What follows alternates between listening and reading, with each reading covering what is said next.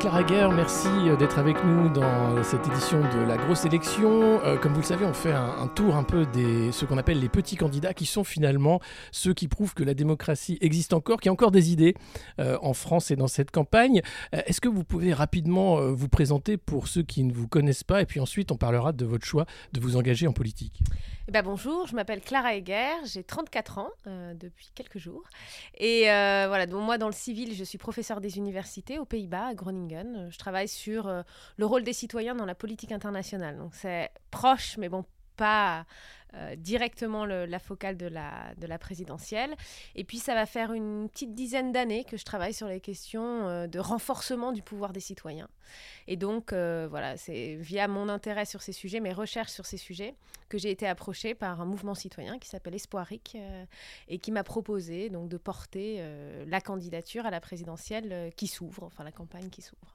Alors Espoir X, c'est un mouvement issu du mouvement des, Gilets jaunes euh, qui a voulu se transformer là en, offre euh, politique, c'est ça ou c'est plus compliqué? Expliquez-nous un peu ce que c'est que Espoir X et quel est le programme. Alors Espoir X, c'est un mouvement qui est euh, né, qui, qui va au-delà du mouvement des Gilets jaunes. Donc on a, en fait, c'est un mouvement qui rassemble tous les citoyens qui s'intéressent à l'état de la démocratie et qui veulent faire vraiment de la question de la démocratie et des droits des citoyens le sujet inévitable de la campagne qui s'ouvre. Donc historiquement, Espoir c'est né de militants euh, de la démocratie directe en France, euh, dont les noms vous disent peut-être rien, on les a oubliés, on les oublie souvent, les précurseurs, mais quelqu'un comme Yvan Bachot ou le groupe Article 3 qui avait porté la première pétition sur la question du référendum d'initiative citoyenne. Donc c'est quand même des gens qui sont antécédents au mouvement des Gilets jaunes, mais qui ont gagné aussi en visibilité, puisque la revendication a vraiment gagné en visibilité avec le mouvement des Gilets jaunes. Mais c'est vraiment un mouvement très large, Espoir, et qu'on a des personnes de droite, de gauche, d'extrême droite, d'extrême gauche,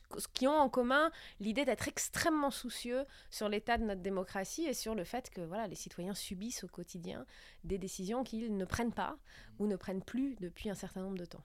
Qu'est-ce qui vous a poussé finalement à accepter cette proposition et à incarner cette offre politique? Bah, C'est une bonne question. Je crois qu'il y a plusieurs... Alors, le projet, moi, quand on m'a approché, le projet était déjà prédéfini. Hein. donc, le projet s'est défini avant la personne qui le portait. Et pour moi, dans l'ensemble des mouvements un peu citoyens qui se lancent dans cette campagne, la spécificité d'Espoirie qui m'a tout de suite parlé, c'est vraiment de dire un mouvement citoyen, c'est un mouvement qui se bat pour donner des droits aux citoyens. C'est pas un mouvement qui copie les partis politiques, c'est des erreurs assez classiques, c'est de dire bon, on va faire comme les partis politiques, mais jeu-là, on est perdant en fait. Vraiment de dire faut décaler euh, le regard, il faut proposer quelque chose de radicalement nouveau, et c'est quand on propose quelque chose de radicalement nouveau que les choses, euh, les choses bougent.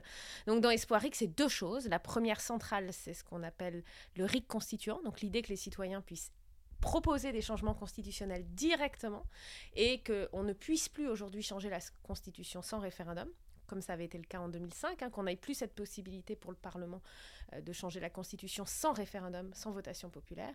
Et l'autre chose, bah, c'est de revenir à une figure présidentielle qui est celle qu'elle devrait être dans notre pays, c'est une figure d'arbitrage.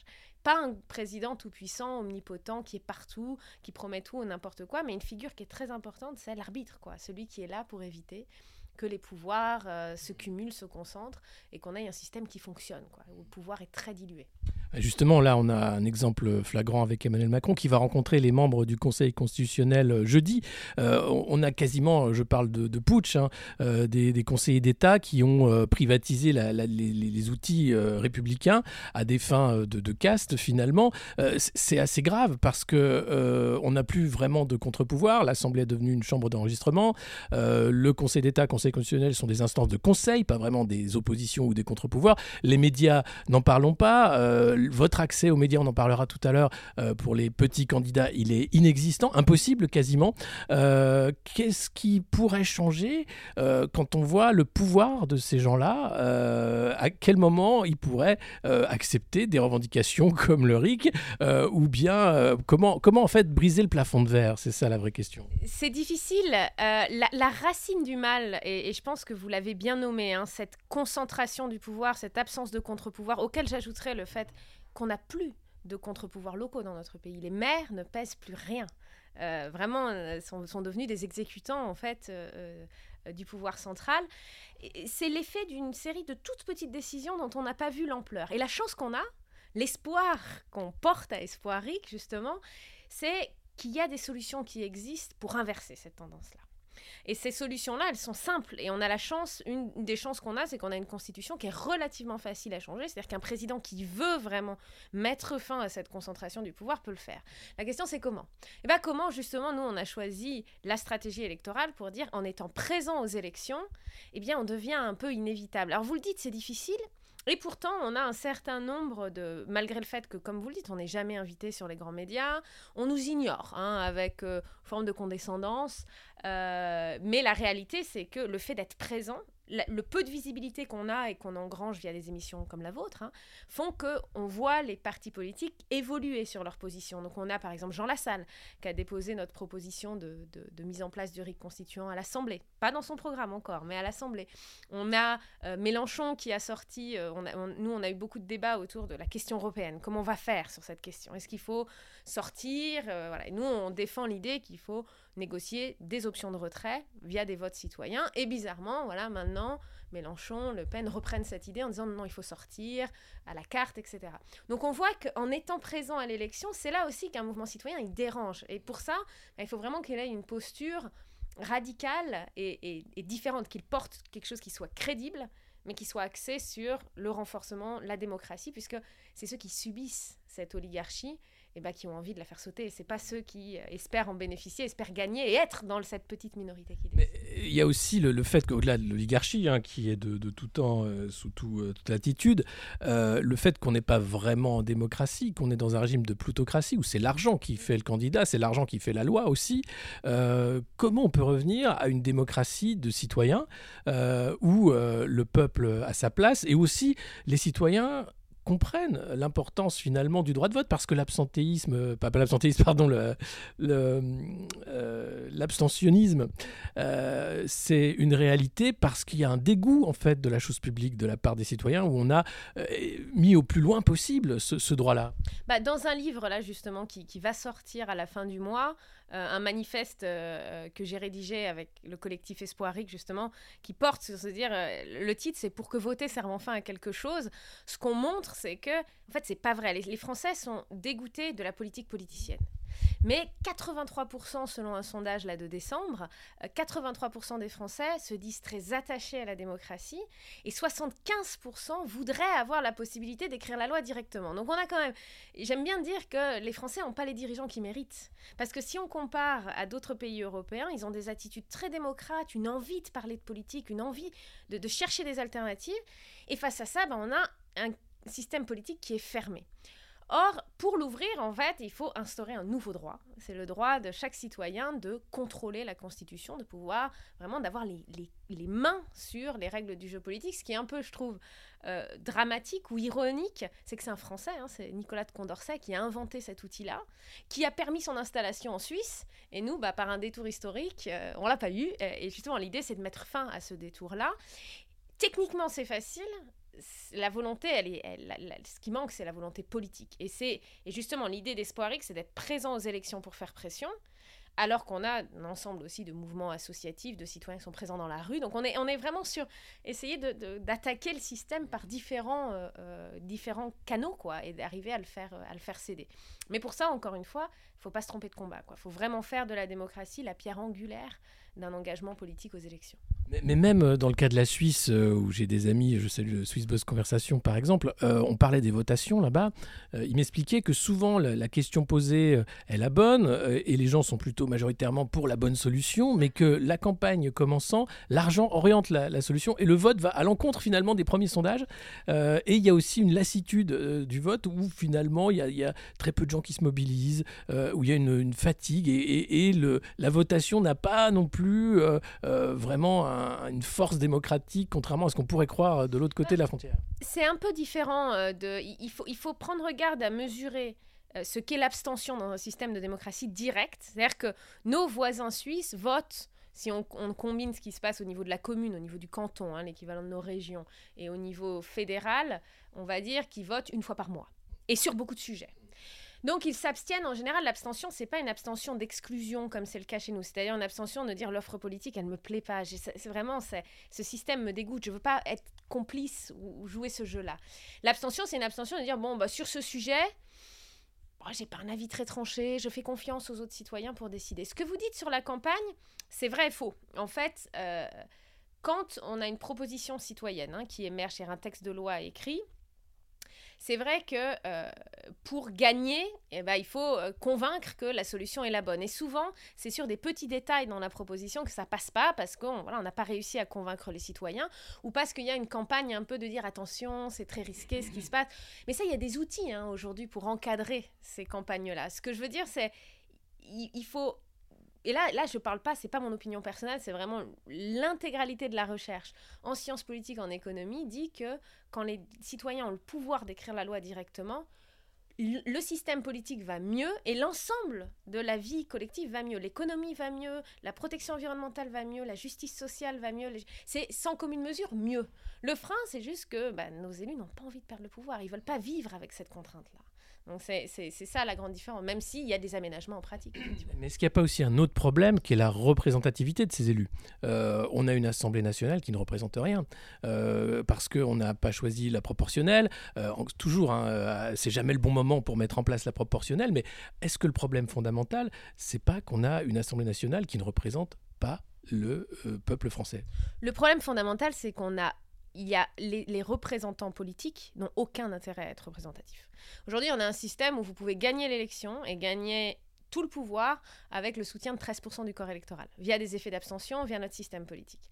Donc pour tordre le cou à ça, faut les forcer en fait à être plus représentatifs et donc faut donner plus de droits aux citoyens et créer une menace du référendum en permanence et de la sanction populaire en permanence qui contraint les élus à dire bon bah là maintenant je dois consulter, je dois écouter. D'ailleurs, c'est intéressant que vous parliez de la proportionnelle parce que rarement mise en place directement par le haut. Par contre, tous les pays qui ont le RIC et le RIC constituant, une des premières mesures qui est décidée par les citoyens, c'est la proportionnelle. Donc, l'idée, c'est ça, c'est de passer, ne pas attendre en fait que les élus adoptent des règles. Euh, c'est absurde quand on y pense, hein, qu'on laisse à des élus décider des règles de la représentation. C'est voilà, de permettre aux citoyens que ça se fasse sous leur contrôle et que quand les élus ne les représentent pas, bah, ils puissent directement prendre des décisions par le bas. Euh, quels sont les pays aujourd'hui qui euh, utilisent le, RIC? Alors, le RIC, c'est 36 pays dans le monde. Euh, alors, vous savez, le RIC, c'est beaucoup de choses. Hein. Ça dépend sur quoi, quel est le pouvoir des citoyens. Le RIC, Or, c'est le RIC constituant, puisqu'il permet de tout faire. Quand on a la main sur la Constitution, bah, on peut instaurer d'autres formes de RIC, on peut sortir des traités européens, on peut euh, ajouter, changer les règles de la représentation politique. Donc, on a la main sur le texte de loi le plus haut dans notre pays. Aujourd'hui, ce RIC en or, c'est 11 pays dans le monde, hein, et ces 11 pays ont en commun que dans leur région euh, de, où, ils sont, hein, euh, ce sont les pays qui protègent le mieux les droits humains et ont les plus belles performances économiques et le degré de satisfaction à l'égard de la démocratie le plus haut. Je parle de l'Uruguay, je parle de la Suisse, euh, on a le Liechtenstein qui l'a, on a les îles Palau, la Micronésie. Donc on est sur des, des, modalités très diverses, mais c'est sûr c'est qu'il y a une poussée vraiment d'adoption de RIC dans un certain nombre de pays. Les autres formes de RIC, c'est pour changer la loi ordinaire. Là, bah, abroger des lois, nos voisins italiens l'ont. Au niveau local, le RIC législatif existe en Allemagne. Donc on est un peu en retard, hein. euh, ça pousse, euh, c'est une évolution qui est euh, ô combien naturelle. C'est normal qu'une démocratie se démocratise, entre guillemets, et qu'on ait des, des, avancées pour plus de droits des citoyens. Mais voilà, dans notre pays, on a une résistance forte parce qu'on a aussi un, un système qui est très verrouillé, qui s'est beaucoup verrouillé avec le temps. Mm. Un système qui a peur euh, finalement du peuple. En France, on voit bien que euh, c'est Saint-Germain qui décide, hein, 400 qui font à peu près, c'était les 300 familles de Maurice mm. Thorez. Ça n'a pas beaucoup changé euh, depuis la, fin de la Seconde Guerre mondiale.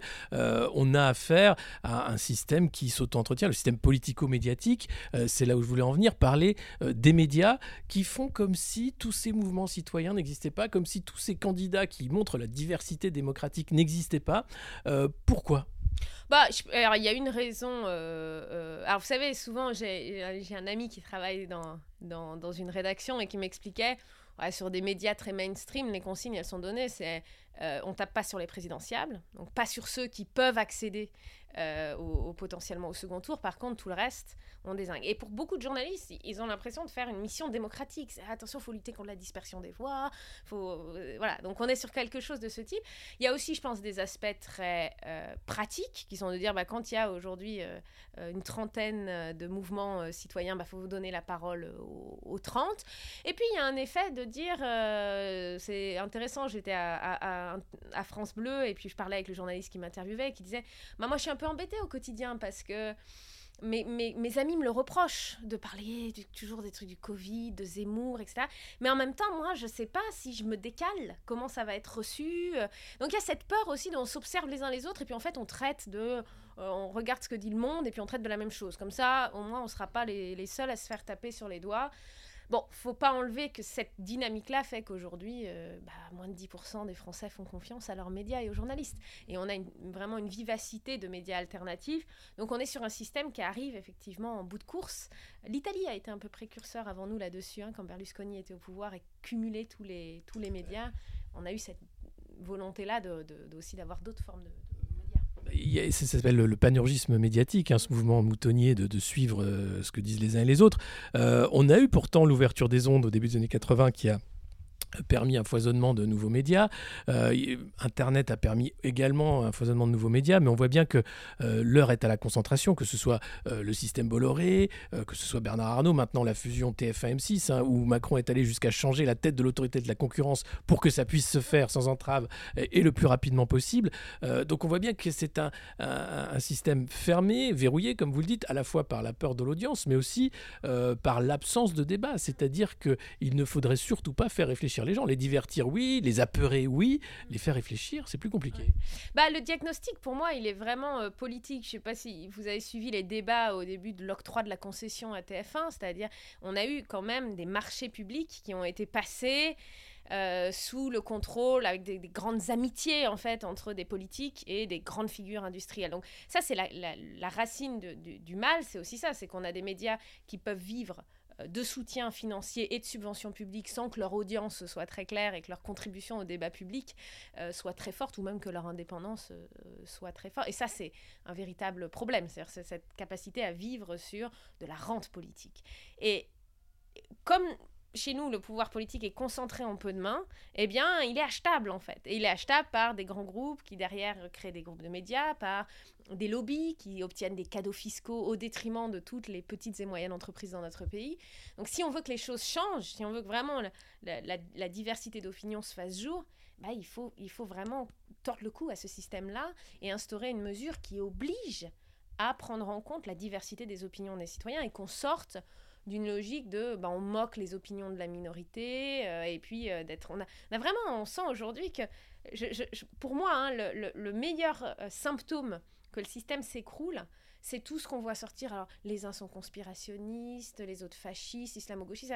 Dès qu'une opinion alternative s'exprime elle est raillée elle est moquée humiliée. C'est pas ça une démocratie qui fonctionne. Une démocratie qui inclut la diversité des opinions et lui rend justice parce qu'il y a de bonnes idées. On est dans un pays euh, euh, qui fourmille de bonnes idées et d'initiatives. Maintenant, il faut les libérer. Bah, ce que vous décrivez, c'est la corruption en réalité. Euh, est-ce que vous travaillez avec des associations de lutte contre la corruption? Est-ce qu'il y a des ponts aussi entre tous ces candidats différents? Quel est l'état des lieux aujourd'hui? Bah, Nous, on travaille. alors, Espoirique, on ne s'est jamais caché sur le fait que.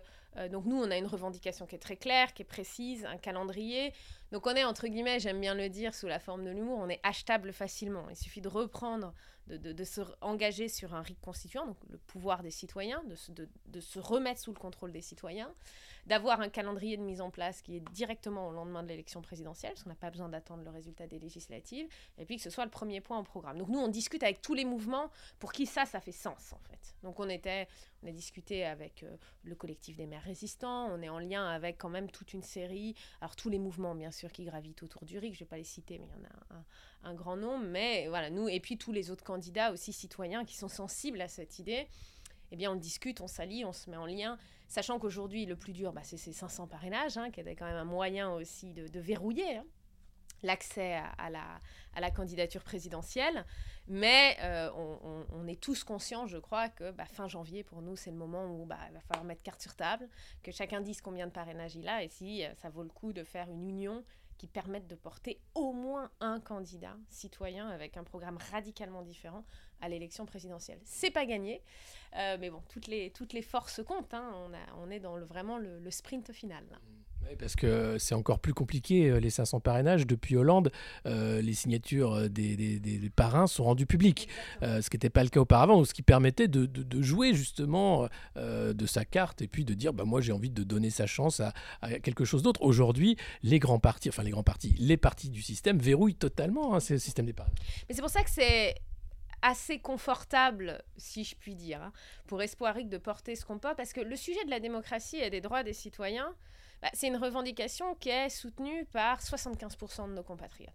Donc un maire qui le soutient, ah, il ne se met pas non plus en danger beaucoup. Il faut, aussi voir qu'il y a beaucoup de maires qui se mettent dans une situation confortable de dire je fais pas de vague, alors que la vague est quand même limitée. Hein. Euh, donc c'est aussi les rappeler à leur responsabilité d'élu. C'est quand même un... On, on, faisait le diagnostic de l'état de notre démocratie.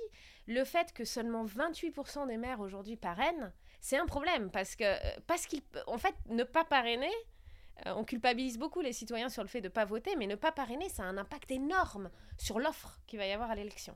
Et sur les finances aussi de mouvements citoyens, puisqu'une fois qu'on a les 500 parrainages, bah, on a aussi une manne financière qui permet de, faire vivre le mouvement euh, un peu plus loin. quoi. Donc voilà, c'est aussi un appel aux maires de dire, eh, c'est pas... Oui, ça peut apporter des ennuis, mais faites-le, quoi. Parrainez au moins le candidat qui vous parle, puisque c'est pas quelque chose qui est de l'ordre de votre opinion personnelle. C'est quelque chose de votre responsabilité d'élu, et c'est important que vous le fassiez. Aujourd'hui, comment ça se passe la collecte des signatures? Bah, Ça se passe euh, tranquillement. Nous, on y va euh, un peu un pas euh, après l'autre. On a une fabuleuse équipe. Espoirique, moi, pour être. Je, suis tout à fait honnête là-dessus. Hein, quand ça a commencé, je me suis dit. Où est-ce que ça va aller? Ça va peut-être vivoter. On partait. Voilà. Mais ça, ne cesse pas de grossir. Aujourd'hui, l'équipe parrainage, euh, c'est bien plus d'une centaine de personnes hein, actives euh, dans tous les départements, avec des groupes de personnes qui appellent les maires, qui écrivent des lettres, qui interpellent. Un travail vraiment euh, formidable et qui fait qu'aujourd'hui, ouais, on a un vivier quand même de soutien qui est là, qui est présent, qui n'est pas suffisant aujourd'hui, mais bon, c'est pas fini, mais qui est présent là, et qui nous permet aussi, j'ai envie de dire, de planifier l'après. C'est-à-dire que pour nous, la question, c'est aussi d'arriver à créer un mouvement citoyen qui est clair sur ce qu'est la valeur ajoutée d'un mouvement citoyen. Et pour nous, c'est clair que c'est pas de jouer au jeu du parti politique, parce que ce jeu-là, on est perdant, et tous nos voisins nous l'ont appris. Regardez le mouvement 5 étoiles, il a été laminé aux élections parce qu'il n'a pas fait cette question, il n'a pas su trouver qu'est-ce que c'était qu'un mouvement citoyen et pourquoi c'est important de défendre les droits des citoyens quand on est citoyen, vraiment quand on vient par le bas. Nous, voilà, on a, on a ce vivier qui grossit mais c'est difficile. Et voilà, appel à tous celles et ceux qui voudraient s'engager euh, pour une candidature différente. On a besoin de toutes les énergies. Et dans quelques semaines, ce sera trop tard. Il ne faudra pas avoir de regrets. Disons que la présidentielle n'est pas une fin en soi, c'est plutôt euh, un tremplin ou du moins un, un point de départ pour euh, grossir le mouvement et, et recruter massivement. Voilà, tout à fait. Hein. C'est une première étape, première étape non négligeable parce que déjà, comme je disais, elle porte ses fruits, c'est-à-dire qu'on influence vraiment les programmes des autres candidats. Euh, mais l'idée, c'est vraiment de, voilà, de, créer une dynamique qui est plus large. Euh, que, que, qui, va, qui, qui, va grossir aussi sur les années à venir, hein. ça c'est clair. Euh, on parlait de, démocratie défaillante. Euh, ça fait euh, quasiment deux ans que euh, on est sous régime d'exception avec le Covid, et ça ne fait qu'empirer puisque les députés discutent maintenant d'un pass vaccinal, hein, un pass sanitaire qui devait disparaître à la fin de l'année dernière. Maintenant, on est sur un pass vaccinal qui peut être déconnecté, désactivé en fonction du nombre de doses. Bref, qu'est-ce que vous pensez aujourd'hui de ce qui est appelé politique sanitaire du gouvernement? Bah, le, je crois que vous avez tout dit. Alors, ce qui est intéressant dans ce que vous dites, c'est il n'y a pas moins de trois semaines, on avait un Premier ministre qui jurait les grands dieux que jamais, non jamais, il n'instaurerait de passe vaccinal. Et ça, on le vit aussi depuis deux ans, on vit au coup des annonces et, contre-annonces. Euh, bah, il se trouve que moi, mon expertise de recherche, c'est les politiques de gestion de crise et ce qu'elles font à la démocratie.